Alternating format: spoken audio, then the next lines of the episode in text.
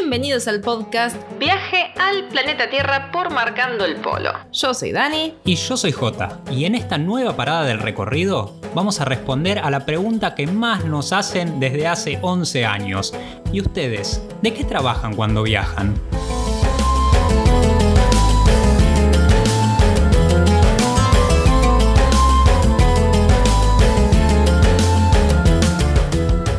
Llega por mensaje privado de Instagram, nos lo preguntan por mail, en comentarios del blog, nos frenan al final de cada charla para preguntarnos, bueno, ustedes de qué trabajan? ¿De qué viven? ¿No? Y hasta nuestros familiares y amigos cercanos nos lo siguen preguntando aún el día de hoy. Así que ¿Qué hicimos? No alcanza con que lo digamos un montón de veces, siempre la pregunta es recurrente, muchas veces porque hay gente que no nos conoce de antes y nos lo vuelve a preguntar, y otra gente que quiere que, se lo reconfirmemos, que le contemos cómo es que hacemos para trabajar cuando estamos viajando, o en realidad en el trabajo ya se convirtió, el viaje se convirtió en nuestro estilo de vida y no se puede separar el trabajo del viaje, pero cómo fuimos haciendo durante todos estos años. En este podcast eso es lo que queremos contar responder esa pregunta, dejar, intentar dejarlo lo más claro posible, aunque obviamente siempre van a surgir nuevas dudas, y dar herramientas para ayudarlos a ustedes que están del otro lado a hacer lo mismo, que sí se puede vivir viajando, se puede trabajar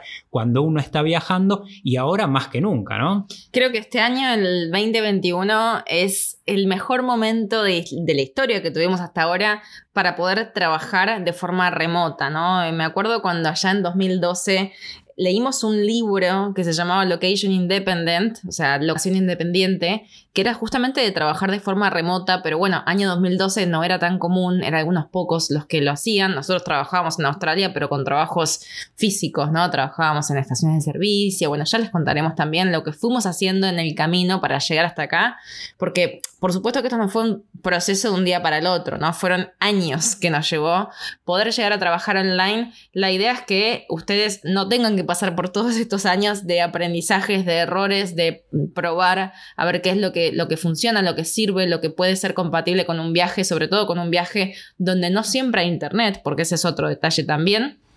Pero bueno, vamos a ir desarrollando todo esto a lo largo de este podcast y al final va a haber una sorpresa para todos ustedes, para un beneficio para quienes escuchen este podcast. Así que escuchen hasta el final que se viene para mí también. Alta sorpresa. Y para vos no sé. Pero bueno, no sé si, si cumplís los requisitos. Ah, bueno, bueno, bueno, pero para los que están escuchando, sí. exacto, exacto, sería una sorpresa. Entonces, bueno, a ver, eh, primero antes de, llegar al día de hoy, a ver qué estamos haciendo, cómo es que lo hicimos, vamos a viajar en el tiempo. ¿Les gusta que... Siempre viajamos Siempre en el viajamos en el tiempo en los podcasts. Para mí me encanta porque en realidad es clave poder entender, yo como buena guía de turismo, siempre viajo en el tiempo. Y yo les cuento que para entender el presente eh, es, es muy importante entender el pasado. Entonces, para entender dónde estamos parados hoy, qué estamos haciendo, por qué estamos haciendo y cómo es que logramos trabajar online o no, porque tenemos varios trabajos freelance que no todos son online y eso también es algo que queremos destacar. Uno elige, ¿no? Si lo quiere hacer online, offline, pero bueno, ya vamos a eso. Para entender esto, para entender el hoy de Hot y Dani de Marcando el Polo, tenemos que entender el Hot y Dani de Marcando el Polo del año 2009, ¿no? Cuando nos fuimos de viaje. Éramos muy chicos, ya dijimos mil veces que teníamos 19 años yo y tenía 21 años J muy chicos no teníamos mm, familiares, amigos que trabajaran online, no teníamos eh, las herramientas digitales que tenemos hoy, no existían casi las redes sociales para poder conocer gente de otros ámbitos que trabajara online. Entonces era mucho más complicado, ¿no? Sobre todo dar con este mundillo del del trabajo digital. Esos primeros años desde que nos fuimos de Argentina el primero de enero del 2009 sí fueron trabajos remotos porque era remoto a donde nos íbamos para nosotros, ¿no? La otra punta del mundo nos íbamos hasta Nueva Zelanda, cruzábamos todo el Océano Pacífico y llegamos a un lugar donde nunca antes habíamos estado, donde no conocíamos a nadie que hubiera estado y no teníamos nadie que nos ayudara tampoco con la búsqueda laboral. Pero nunca nos imaginábamos hasta ese entonces de que podíamos trabajar online, podíamos trabajar remoto. Nuestra idea era llegar, conseguir un trabajo de lo que fuera para, para ahorrar y después sí poder viajar. Tampoco podíamos eh, imaginarnos trabajar online porque ni siquiera teníamos internet. ¿sí? No, es verdad. Quienes están ahora escuchándonos desde Australia y Nueva Zelanda y tengan internet eh, ilimitado, ¿no? Wi-Fi ilimitado. En esa época no existía casi el Wi-Fi ilimitado, en muy pocas casas había. Y bueno, nos manejábamos con los pocos megas que podíamos tener, algunos gigas, por ahí creo que eran tipo 5 gigas eran por mes. Era, era como muy, muy, muy poco. Entonces, claro, internet era lo, lo justo y lo necesario para mandar mails y nada más. Entonces, bueno, me acuerdo que habíamos comprado internet, un pack de internet y habíamos mirado algunos videos en YouTube es que nos no el mismo día y nos queríamos morir. Es que no sabíamos cómo funcionaba la cosa, eso de cómo que compras y se te termina, bueno, e, eran otros tiempos Así justamente. Que claro que no. Y se nos terminaron enseguida, nos pusimos a ver videos de cualquier cosa de YouTube como uno se pone con, con internet ilimitado y se nos terminaron enseguida y nos quedamos para sin, sin más internet para la búsqueda laboral, que era lo realmente importante. Ahí aprendimos, fue una de las primeras lecciones que tuvimos en Nueva Zelanda y también aprenderíamos que la conectividad en estos países, en Nueva Zelanda y Australia, era mucho menor de lo que nosotros habíamos imaginado, porque uno cuando sale de acá, de, Latinoamérica, tiene a veces una idealización sobre lo que es esa parte del mundo,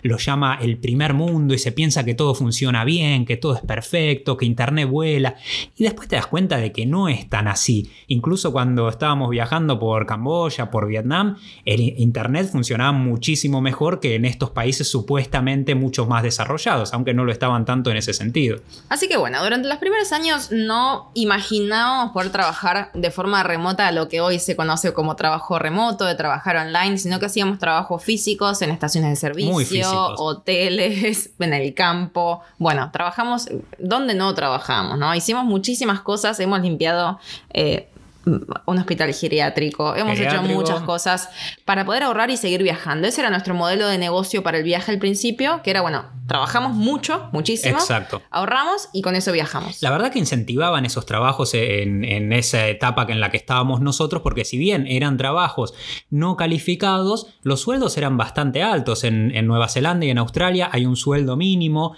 que es bastante alto y la verdad que, que estaba muy bien. Nosotros por ahí, si bien, como decía, eran trabajos muy físicos, trabajar en el campo levantándose muy temprano. Había mm, eh, días que nos levantábamos por ahí a las 5, 5 y media de la mañana para ir a trabajar el campo, llegábamos, estaba todo congelado, caminando entre las plantas de brócoli, mojándonos hasta la cintura. Eran trabajos bastante duros, pero cuando llegaba el pago al final de la semana, porque allá pagan todas las semanas, nos incentivaba a seguir trabajando porque pensábamos que con eso era un buen ahorro para después poder eh, gastarlo en lo que más queríamos, que era viajar por Asia. Donde, Invertirlo, obviamente, donde el costo de vida, como sabrán, es muchísimo más bajo que en estos países. Entonces, creo que siempre tiene que haber un objetivo para poder empezar cualquier tipo de trabajo o sobre todo empezar a emprender, ¿no? Que es tan difícil al principio, sobre todo el primer año. Entonces, eh, resumiendo estos primeros años de trabajo físico, de trabajo eh, normal, entre comillas, ¿no? Lo que la gente considera como normal es, bueno, cambiamos nuestro conocimiento, nuestro tiempo a cambio de un sueldo. Bien, pero después sabíamos que esas visas Working Holiday tenían su fin, de que las extendimos lo más posible, pero que si no hacíamos algo para poder trabajar desde cualquier parte del mundo, no íbamos a poder seguir viajando como nosotros estábamos soñando. Eso es lo que queríamos. Cuando empezamos a viajar, cuando con esos ahorros fuimos a Asia y empezamos a recorrer, la primera vez que fuimos a Asia era por dos meses y medio, y dijimos, bueno, esto nunca en nuestra vida habíamos estado tanto tiempo sin trabajar, van a ser unas vacaciones interminables, va a ser un montón de tiempo. Después estuvimos dos meses y medio recorriendo el sudeste asiático y nos pareció un tiempo cortísimo y volvimos a trabajar a Nueva Zelanda y después más adelante haríamos otro viaje por Asia de ya ocho meses y cada vez nos, nos seguía pareciendo poco el tiempo que estábamos viajando. Nos dábamos cuenta que eso era lo que queríamos hacer si bien en ese momento podíamos ahorrar volviendo a Australia, a Nueva Zelanda, para trabajar con estas Working Holiday Visas, teníamos que encontrar la manera de poder hacer esos viajes sustentables en el tiempo, poder estar mucho tiempo viajando y trabajando a la vez.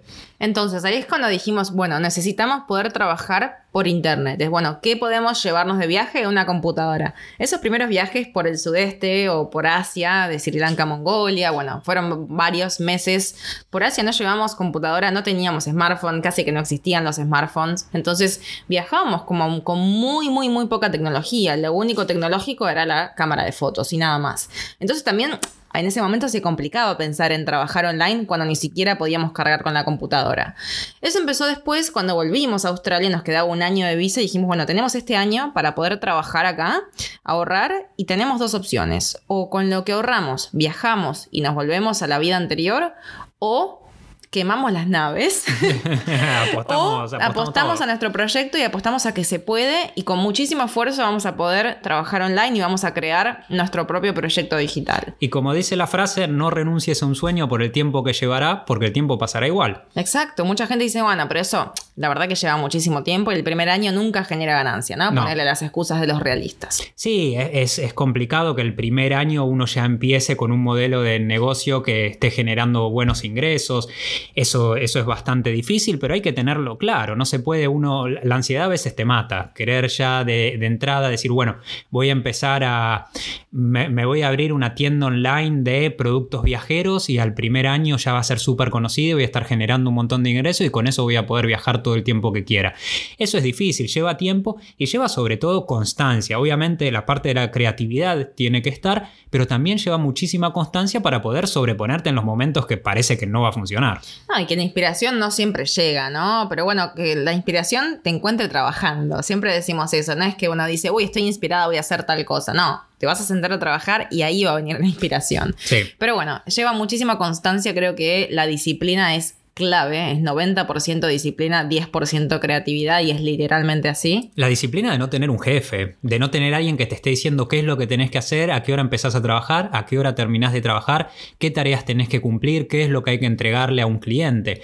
Es, es solamente estás vos, o bueno, si trabajás con otra persona, nosotros trabajamos en conjunto, y, y tu motivación y decir, bueno, tengo que terminar esto para después sí poder ir a relajarme a la playa, porque está el, el preconcepto este que tienen muchos quienes no, tra- no trabajaron nunca online y, o no trabajaron de manera Con remota. proyecto, claro. Claro, con un proyecto independiente de decir, bueno, se van a, con una reposera a la playa, qué lindo que debe ser trabajar de esa manera. Y la realidad es que no es tan así. Esa frase de hacer lo que amas y nunca más vas a volver a trabajar en tu vida, no, no es tan cierta. No, la verdad es que es todo lo contrario. Es todo lo lo que amas y trabajarás 24/7. Sí. Pero porque es literalmente así. Quien diga que no, eh, bueno, no sé, será una excepción. Y porque a veces te olvidas, muchas veces te olvidas y no, no podés separar bien lo que es el trabajo, lo que es el resto de tu día, y te olvidas de que estás trabajando y te enganchás a hacer algo, y por más que se te pase el tiempo, no te importa qué hora es, no es como en el trabajo que decís, bueno, listo, son las 6 de la tarde, me termino, apago la computadora y me voy a casa. No. No, y yo lo que voy con esto también es que a veces uno dice, bueno, corto, porque hubo épocas, nosotros probamos ya muchísimas técnicas, hubo épocas en las que dijimos, bueno, pongámonos horarios, ¿no? A mí no me gusta ponerme horarios para trabajar porque yo soy muy de trabajar por objetivo, entonces no es que me tengo que poner horario para forzarme a trabajar, sino que me interesa cumplir ciertos objetivos, entonces me pongo cuando quiero, cuando puedo y me voy arreglando el día en cuanto, o sea, la jornada laboral en cuanto a mis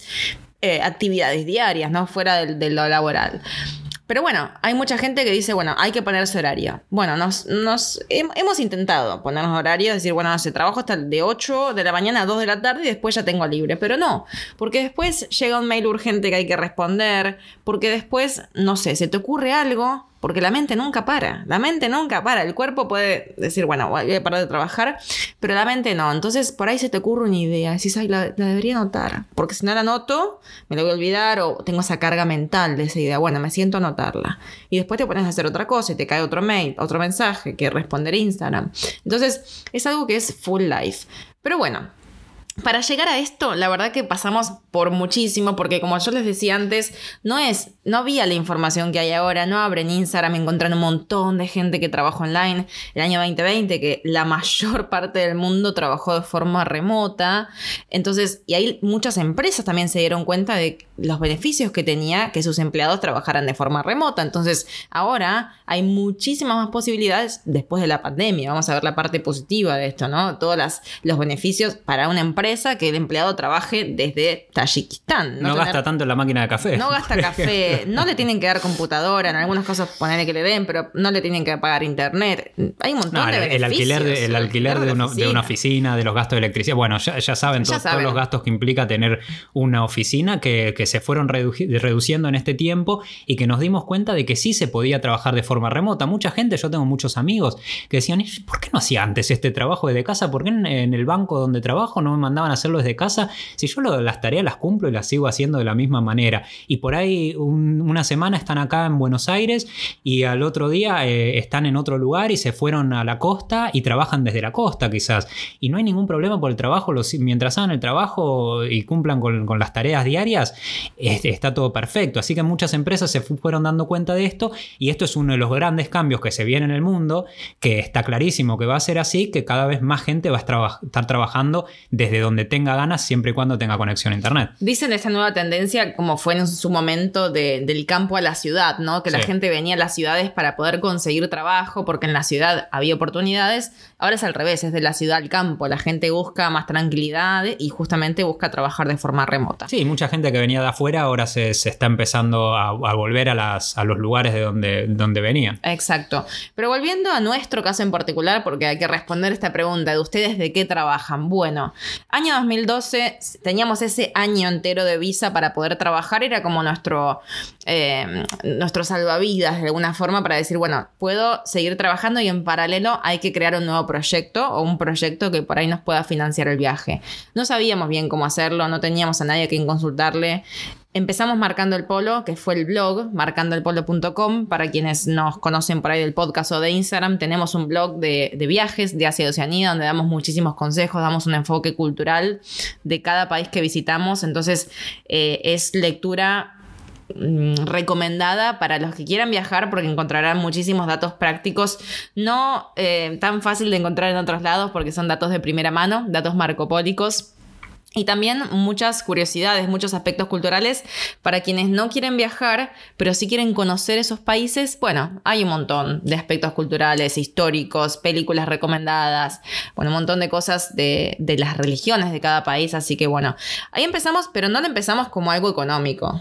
No, esa era nuestra idea, justamente cuando... Tenía muchos, muchos gastos. Sí, al principio tiene mucho más gasto que rédito, ¿no? Que rédito económico, pero era lo que nos gustaba, era lo que queríamos hacer, compartir nuestras historias historias de viaje. En realidad, eh, cuando empezamos, me acuerdo cuando estábamos viajando, y esto eh, me acuerdo que el click me hizo cuando estábamos en Indonesia, viajando por la isla de Sulawesi, donde está la comunidad Toraja, que es, que es una, eh, una comunidad que tiene unos rituales muy, muy particulares, y les recomiendo que investiguen si les interesa.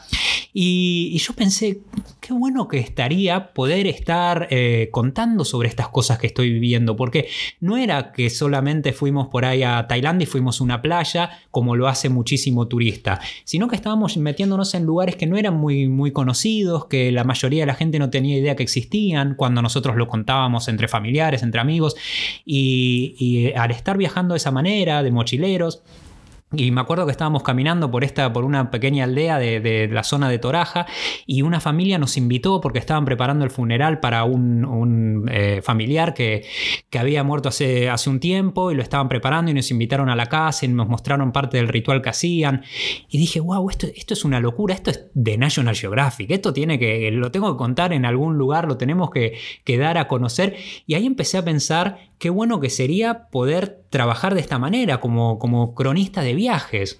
Pero ahí teníamos ese pensamiento que todavía tienen muchos y, no, los culpo porque nos pasaba lo mismo, que es que la única forma es que te contrate a alguien. La única forma es que te den el espacio en National Geographic, en otra revista de viajes. En lugares al menos, ¿no? En revistas de lugares, bueno, pasándolo al plano local, era bueno, aunque sea, o si no, en algún diario, ¿no? En la parte de turismo. Entonces, ¿qué hicimos? Teníamos el blog, que era nuestra carta de presentación.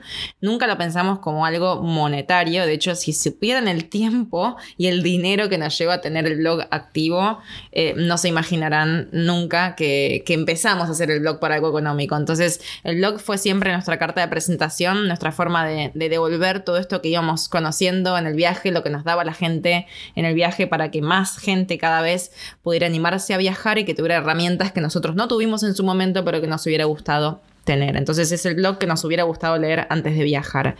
Pero entonces, claro, con el blog como carta de presentación, dijimos, bueno, vamos a mandar propuestas a las revistas de viajes para poder escribir artículos de viajes. Bueno, obviamente que la mayoría o no respondía. No respondía nada. O respondían que sí, pero que no pagaban, con lo cual hicimos algunas colaboraciones, pero ya después era, bueno, me parece que están aprovechando de nosotros, mejor no.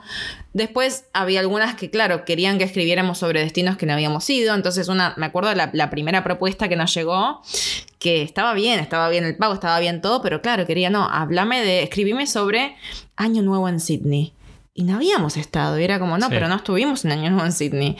Entonces, ¿cómo vamos a escribir algo que no sabemos? Y bueno, al final nos enojó porque no habíamos estado ahí. Nos despidieron ahí, antes de escribir el primer artículo. Vaya con ustedes, nos respondió. Era como, ¿cómo puede ser que el primer artículo que les pido no lo puedan hacer? era, pero señora, no estuvimos.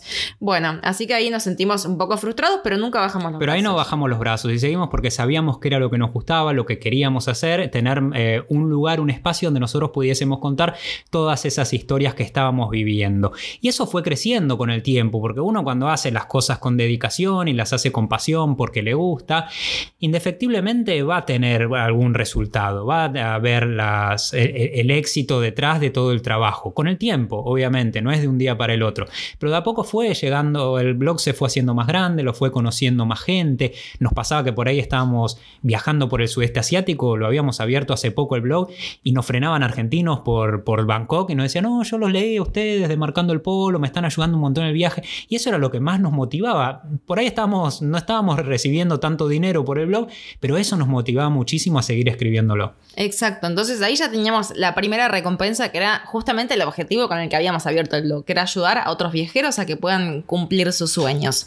Pero claro, después teníamos que empezar a generar algún ingreso de forma online y dijimos, bueno, tenemos que empezar a contactar u otras empresas para escribir sobre viajes, pero al mismo tiempo empezaron a llegar propuestas sin buscarlas. Y ahí decís, bueno, pero no siempre uno tiene que ir a tocar la puerta. A veces tiene que hacer lo que ama y después el dinero vendrá, ¿no? Como dice esa frase tan, tan hermosa, ¿no? Que haz lo que amas el dinero llegará. Entonces, no era la opción, bueno, abrimos el blog, tenemos pocos artículos y escribimos, mandamos propuestas a medios. No, era al revés hacemos lo que amamos, escribimos y después las propuestas llegarán. Y ahí empezamos a recibir algunas propuestas de trabajos remotos relacionados a la escritura de viajes. Y ahí empezamos a recibir los primeros ingresos y también nos dábamos cuenta que la mayoría de las consultas que nos llegaban por el blog, cuando nosotros contábamos que estábamos viajando desde hace mucho tiempo, viajando por Asia, ahí sí ya estábamos recibiendo los primeros ingresos, es bueno, ¿y cómo lo hacen? ¿Cómo necesitamos, eh, necesito una ayuda, necesito un empujón para viajar, no me animo, eh, no me me animo a dejar todo acá, ¿qué hago? Renuncio a mi trabajo y me voy a viajar y veo después cómo puedo trabajar cómo hicieron ustedes. Y ahí con todas esas consultas que íbamos recibiendo, que necesitaban una ayuda una, una, palabra de alguien que lo estuviera haciendo, es que dijimos, bueno, esto estaría bueno hacerlo un libro, esto tenemos que contarlo y que quede un libro porque también era una de nuestras ideas y, y de nuestras grandes motivaciones, grandes aspiraciones, tener un libro publicado que hubiera surgido a raíz de Marcando el Polo y de todo lo que estábamos viviendo nosotros. Y así es como nació, también en viaje, viajando lo fui escribiendo, nace Un viaje interior que fue nuestro primer libro. El primer libro, que bueno, será el primero de muchos, ojalá esperemos, que fue el empujón, ¿no? Para quienes nos animan, es todo lo que pasa antes, durante y después de un viaje largo, un viaje interior. Es como nuestros primeros siete años de viaje resumidos en un libro con todo lo que eso implica, ¿no? Con, desde el principio, desde que uno tiene la idea, a cómo dejar todo, cómo comunicarlo a los demás, cómo llegar a un nuevo destino donde uno no conoce a nadie, cómo lidiar con los choques culturales, cómo enfrentar al, al, retorno a casa, ¿no? Cómo hacer que la vuelta a casa no sea ese aterrizaje forzoso, porque, bueno, volver es tan difícil como irse. Y ese libro, sin pensarlo y sin planearlo, terminó convirtiéndose en una de las principales formas de financiar nuestro viaje. Entonces, ahí es cuando uno dice, bueno, si nos hubiésemos por ahí resignado cuando nos cerraban la puerta de los medios a decir, bueno, no me interesa que escriban para nosotros, no les vamos a publicar ningún artículo, quizás nos podíamos haber frustrado y directamente pensar que no éramos lo suficientemente buenos para hacerlo, pero en realidad nos dio la fuerza y el impulso para empezar nuestro propio proyecto. Es que viajar te estimula, te abre la mente, te abre la mente a nuevas ideas, no es solamente irse de viaje a ver lugares lindos como piensa mucha gente, se la de vacaciones, qué divertido, están en lugares que me gustaría estar, sino que además es todo lo que uno va absorbiendo, todo lo que uno va aprendiendo, las cosas que, que cómo te, te estimula el viaje por estar completamente, estar todo el tiempo en lugares que son completamente distintos a lo que estabas acostumbrado. Y al día de hoy, o sea, en ese momento, allá por el 2014, cuando publicamos el, el libro En viaje interior, allá por primera vez, nunca nos habríamos imaginado que ya al día de hoy llevamos más de 3.000 ejemplares vendidos y que sigue siendo una forma de financiar nuestro viaje. Entonces, esas cosas que a veces es como tirar la botella al mar y ver qué es lo que depara el destino, pero para eso hay que estimularlo, o sea, no es solamente tirar la botella al mar y esperar a que la suerte funcione, sino que la suerte le gusta que nos pongamos a trabajar también para aparecer. Entre esos estímulos que les contaba que van apareciendo cuando uno está viajando, esas ideas nuevas que surgen por estar siempre en, en constante cambio y la mente está siempre mucho más alerta que cuando estamos viviendo en un lugar al que ya estamos acostumbrados, que hacemos siempre el mismo recorrido para ir de casa a la verdulería, de casa lo de un amigo y ya no, no, estamos tan alertas, no vamos mirando todo lo que nos rodea. Cuando estamos en viaje sí, pues siempre cosas nuevas. Entre todas esas cosas también surgió eh, crear un curso online, que ahora es mucho más común, eh, se ven muchísimos más cursos online, justamente por todos los cambios que se están dando, pero antes en el 2000 13, fue 2013, que sacamos el curso online de fotografía viajera, era un modelo que no era muy común, que llamaba muchísimo la atención y dijimos, bueno, esto estaría muy bueno, pues nosotros podemos enseñar fotografía al no estar en un lugar físico para darlo eh, en, un espacio, podemos hacerlo de manera online. Y eso fue también uno de los grandes ingresos que nos permiten y nos permitieron en ese momento y nos permiten todavía seguir viajando y seguir haciendo lo que amamos. Así que esa fue otra manera de financiarnos. Ahora, para quienes nos estuvieron preguntando este tiempo por el curso, se llama Capturando Instantes. No está todavía publicado, o sea, estuvo en su momento, lo bajamos y ahora estamos reformulándolo todo. Se viene una versión súper renovada de ese curso con muchísimo más contenido y contenido en video para que puedan ver en cualquier momento del día, en cualquier momento del mes que quieran, cuando tengan tiempo, ganas, internet. Y así que se viene en estos próximos dos meses la nueva edición de Capturando Instantes.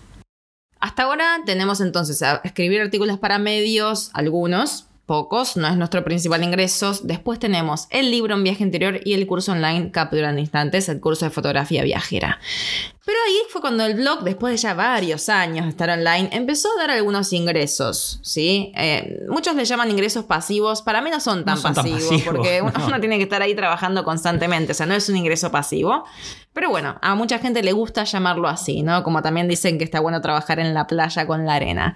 Además de nuestra carta de presentación, como les veníamos contando, el blog también se transformó en una fuente de ingresos de otra manera, gracias a las recomendaciones que nosotros ya veníamos haciendo completamente sinceras, no es que nosotros hacemos recomendaciones en el blog solamente para generar un ingreso a través de eso. Sinceras y gratis. Sinceras y, gratuitas.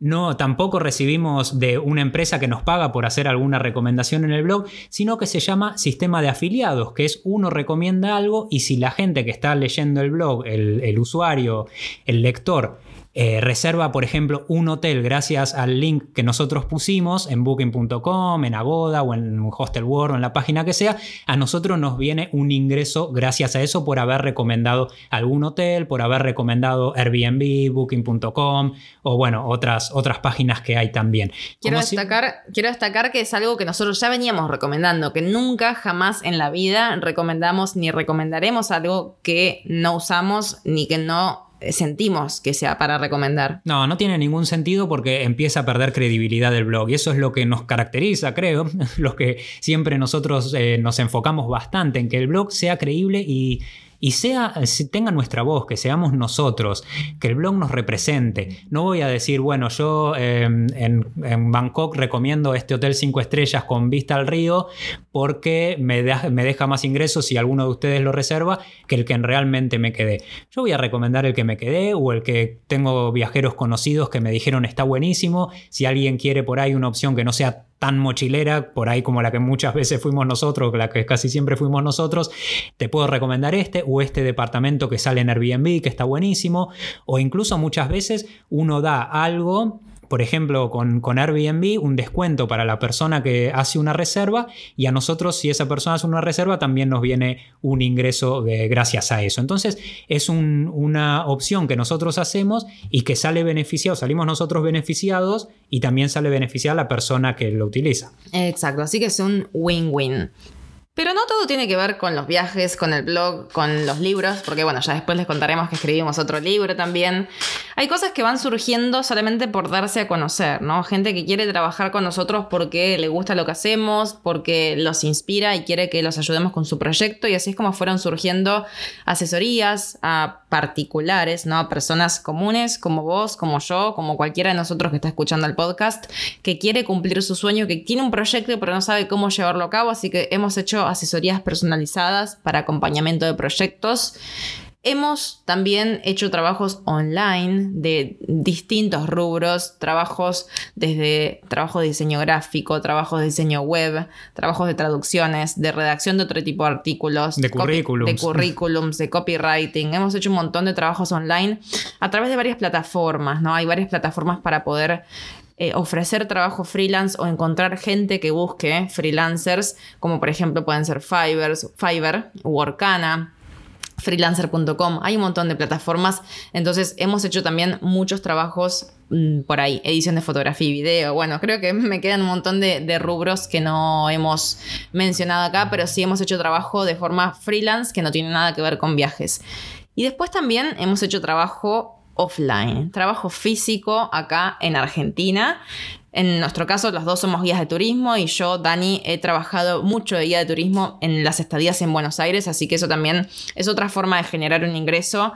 Ir combinando, ¿no? Todos dicen, bueno, hay que tener varios kiosquitos y creo que es clave a la hora de trabajar online eh, o trabajar o mantenerse, ¿no? De forma freelance, de forma independiente, es no poner justamente todos los huevos en la misma canasta porque uno puede fallar.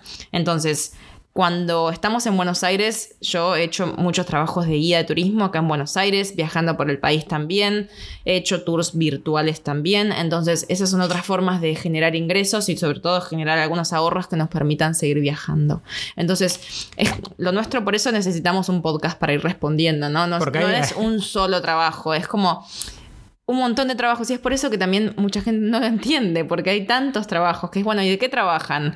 Bueno, espera, ¿cuánto tiempo tenés para que te explique? Claro, y es que no hay una receta mágica. Muchas veces el, que lo pregunta espera una respuesta rápida. Mira, entra a esta página eh, que hay un montón de trabajo y listo, y empezás, empezás a trabajar online y con eso vas a poder viajar todo el tiempo que quieras. No es así, hay un montón de cosas que contar, hay un montón de cosas que hacemos. Por eso, como decía Dani, no lo entienden ni siquiera la gente que está muy cercana a nosotros y después de un montón de años.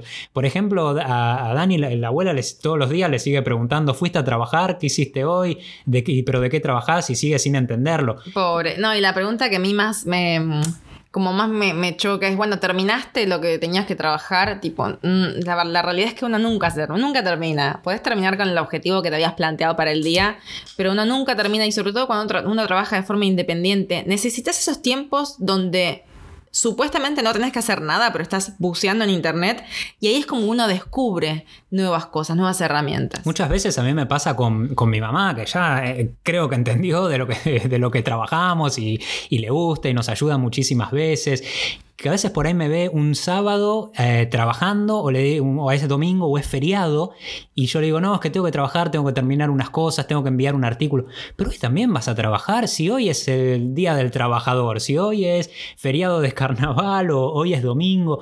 Sí, es que no, uno cuando está trabajando de esta manera, por eso le decíamos antes que trabajará todos los días de tu vida. Claro que hay muchas veces que, te vas a tomar descansos y eso es lo bueno que tiene, que vos elegís cuándo querés, eh, cuándo te vas a tomar unas vacaciones o cuándo vas a dejar de trabajar, pero también muchas veces seguís trabajando por más de que sea domingo, sea feriado o sea lo que sea, eso no tiene tanta importancia. Es que hay una frase, eh, yo soy mucho de anotarme frases, soy mucho de frases y estas las estoy diciendo todas de memoria, ¿eh? hay dos que quiero compartirles. Una es enamórate de tu proyecto. Si un proyecto es como, mucha gente dice que el proyecto es como cuando empezás a salir con alguien, que es que lo querés ver todos los días, bueno, el proyecto tiene que prenderte ese fuego por dentro decir, quiero estar con mi proyecto, quiero una cita con mi proyecto, quiero sentarme en la computadora en un café donde sea, en el parque, en la plaza, a trabajar. Y es la única forma de que un proyecto funcione, tenés que enamorarte de él. Porque de esa forma vas a trabajar y hacer lo que sea para hacerlo funcionar. Bien. Esa es una. Y después la otra frase, yo soy la señora Frases, señorita Frases, es que si tus padres entienden tu trabajo, es que no estás innovando lo suficiente. Esa es muy buena. Me encanta. Al menos al principio, ¿no? Obvio, después, cuando lo expliques, me imagino que ya lo entenderán, pero es, es así, cuando uno innova, obviamente va a, va a, haber gente que no te va a gustar y va a haber gente que va a estar muy celosa también. Tampoco, claro, tampoco esperes que todo el que es, es tu amigo, toda la persona que vos, con la que vos más relación tenés, esté de acuerdo con lo que haces, porque nos pasa de... No, no nos pasó a nosotros, porque por suerte siempre nos acompañaron, nos ayudaron muchísimo todos nuestros familiares, pero sí pasa con muchísima gente que conocemos, con, colegas, que sus padres han estado totalmente en contra de eso. Decís, pero si tenés un título de arquitecto, tenés un título de ingeniera, ¿por qué te vas a viajar por el mundo a trabajar de cualquier cosa si con esto tendrías una calidad de vida mucho mejor? Pero lo que no entienden quizás es que calidad de vida para vos quizás no signifique estar en una oficina trabajando en un estudio de arquitectura, sino que significa estar viajando por el mundo, quizás ganando menos que lo que ganarías antes. O no. O no, quizás ganando mucho más, haciendo una cosa quizás completamente distinta.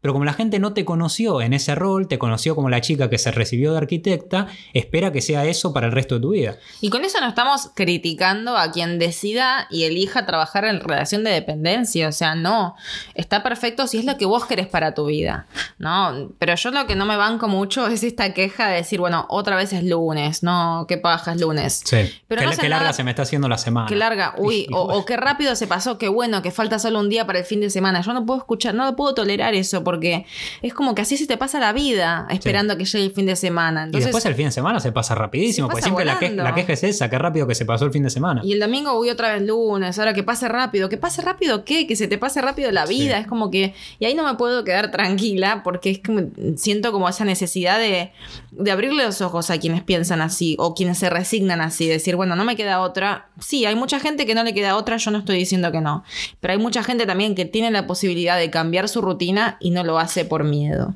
Entonces todos tuvimos miedo, todos tuvimos miedo, todos, todos, todos. Es que el, miedo es lo que te mantiene vivo también en tu proyecto, en lo que vas a hacer. Y todos Tiene que estar. tuvimos muchísimo riesgo también, pero si no te la jugás, vas a estar toda la vida diciendo, uy, es lunes, que pase rápido, hoy ya es viernes, oh, semana corta, qué bueno, ya llega el fin de semana. Entonces, eso ya es como que entiendo a quienes quieran, a quienes decidan trabajar en relación de dependencia, en una oficina o donde fuera, pero no a la queja, a la queja sin acción, ¿no?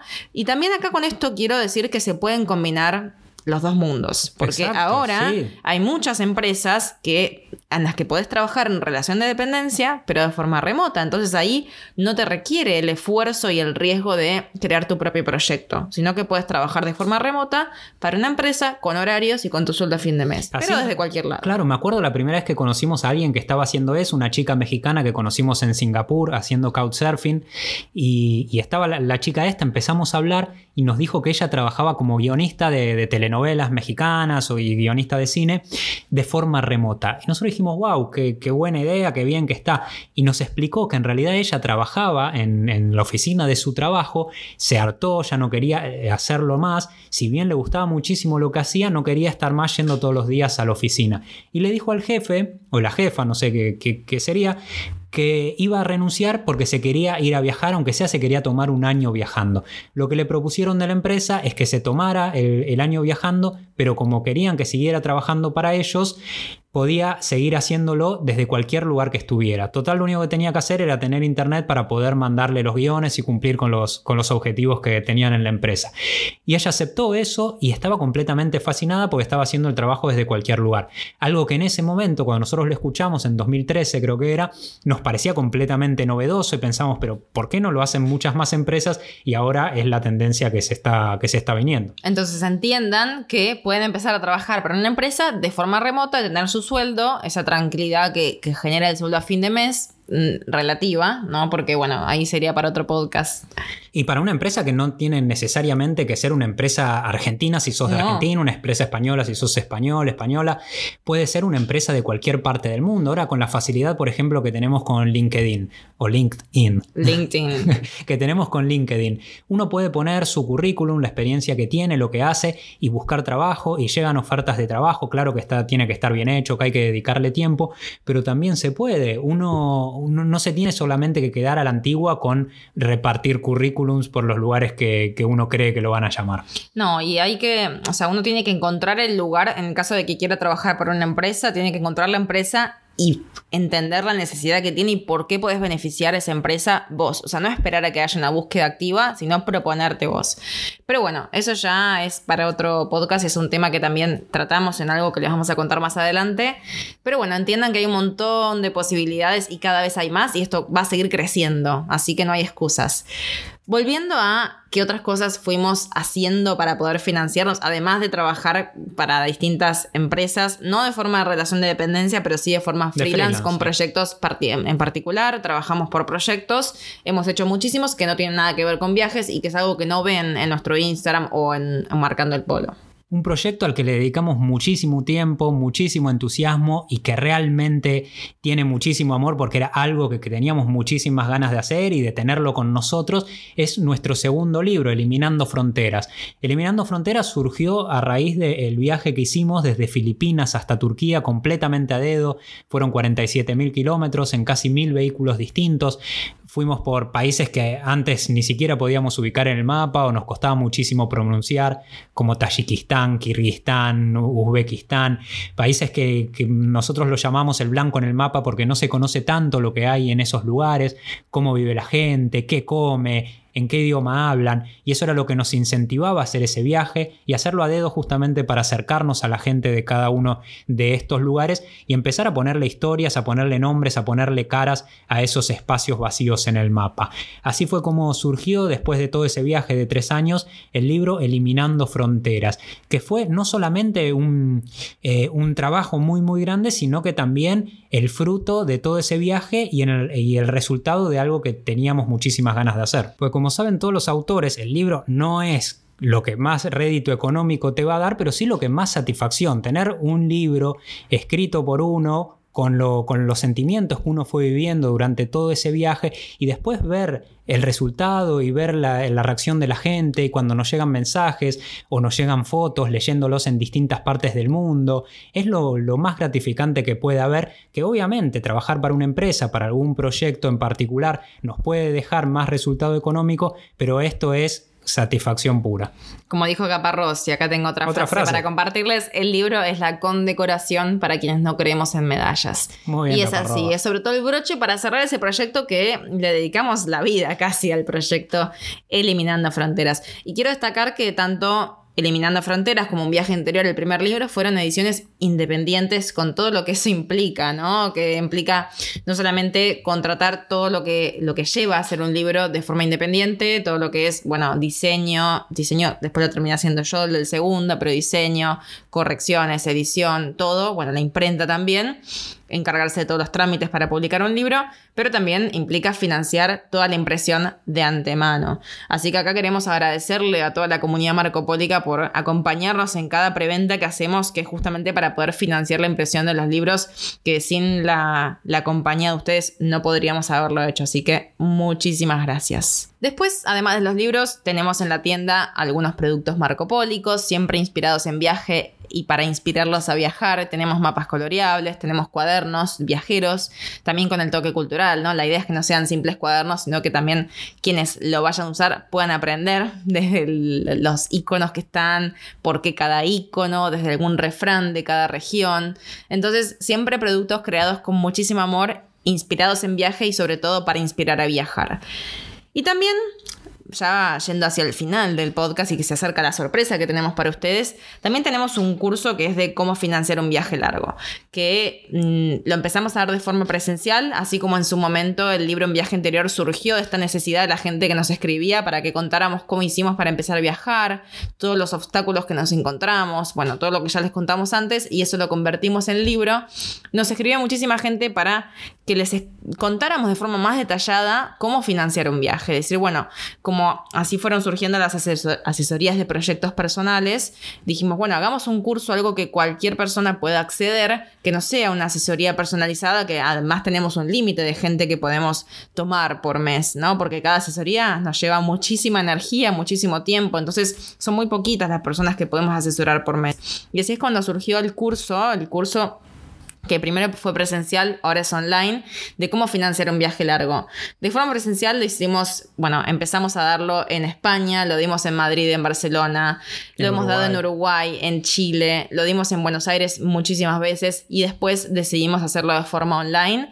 Así que es el curso online Cómo financiar un viaje largo, que está todo detallado desde cómo empezar con el proyecto hasta cómo monetizarlo, cómo crear una propuesta, de qué se puede trabajar online y muchísimo más, con toda la información que fuimos recopilando en estos 10 años de viaje, transformadas en cursos, son videos para que puedan ver en cualquier momento y tienen un proyecto final para que puedas empezar tu propio proyecto. La sorpresa es que a todos los que hayan escuchado este podcast vamos a darle un 40% de descuento justamente para impulsarlos a que puedan financiar este, este viaje que tanto están soñando, ya sea financiar este viaje o que tengan un estilo de vida de, trabajo remoto, ¿no? Porque pueden viajar o no, después ustedes deciden qué es lo que quieren hacer, pero lo importante es empezar a trabajar de forma remota para justamente tener esta libertad de locación, que es lo que tanto están buscando si están escuchando este podcast. Eh, ¿Cómo hacen para acceder al curso y cómo hacen sobre todo para acceder al 40% de descuento por venir del podcast? Bueno. El curso está en nuestra tienda online, así como los libros también, que es tiendamarcandoelpolo.com. Ahí van a ver la sección de libros, la sección de cursos, ahí está todo explicado. O si no, en Instagram nos encuentran como arroba marcando el polo. Y en el link de la bio tienen el link a los libros y también el link al curso online sobre cómo financiar un viaje largo. Para poder acceder al 40% de descuento, en la, forma, en la parte donde les dice de completar sus datos para pagar y crear los datos de acceso para el curso online, les va a aparecer una opción que dice eh, ingresar un cupón.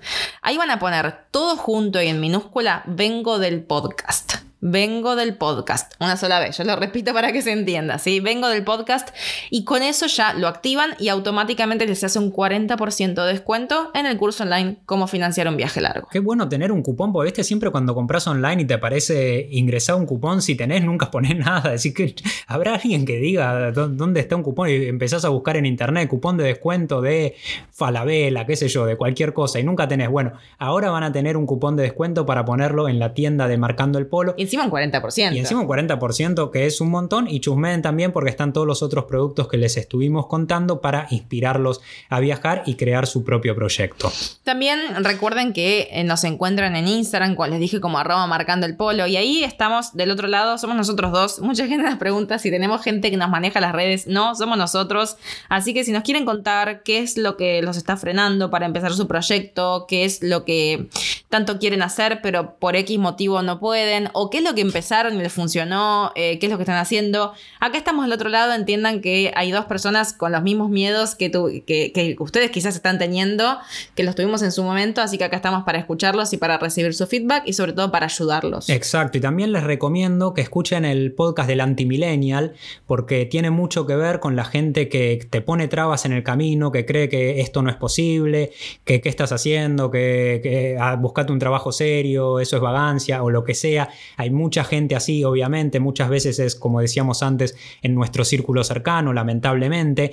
Así que escuchen ese podcast porque trata sobre ese tema para ayudarlos también a, lidiar con esas trabas que van apareciendo en el camino. Este podcast, quiero hacer una aclaración, es un episodio de nuestro podcast, de Viaje al Planeta Tierra, porque quizás la gente dice, va a buscar al antimillennial. No, es un podcast nuestro, es un episodio, está bastante más abajo, si lo buscan ahí en la lista lo van a encontrar, el antimillennial, y bueno, explica de todo eso que muy bien. Así que bueno, por eso necesitábamos tiempo para explicarles de qué trabajamos, cómo es que podemos mantenernos en viaje. Entiendan que lleva muchísimo esfuerzo, pero que es posible. Claro, porque eh, miren, eh, bueno, el tiempo que lleva este episodio, la mayoría de la gente no tiene ganas de escuchar todo esto cuando nos preguntan, ¿y ustedes de qué trabajan cuando viajan? El que nos lo pregunta ocasionalmente, nos lo pregunte, quiere una respuesta rápida. No la hay, por eso hicimos este podcast que esperemos les haya servido. Imagínate si no tienen ganas de escuchar este podcast que dura, no sé, 50 y pico de minutos las ganas que tienen por ahí de, empezar a trabajar online con todo el esfuerzo que se implica. Así que por eso es poca la gente que, que, lo logra, ¿no? En comparación a la, al, potencial que tiene, ¿no? si escuchas este podcast se puede tener muchas ganas. Si escuchas este podcast tenés muchas ganas, si escuchas este podcast tenés todas las herramientas para poder empezar a trabajar online. Así que como te dije, que estamos para ayudarte, para acompañarte y como cuando abrimos marcando el polo del blog para ayudar a la gente a viajar, la idea de este podcast también es ayudar a la gente a que pueda cumplir sus sueños y que pueda trabajar de forma remota para viajar o hacer lo que quieran hacer en su vida. Así que recuerda que estamos del otro lado en arroba marcando el polo. Así es como llegamos al final de este recorrido de hoy. Muchas gracias por acompañarnos y nos vemos en el próximo episodio de este viaje al planeta Tierra.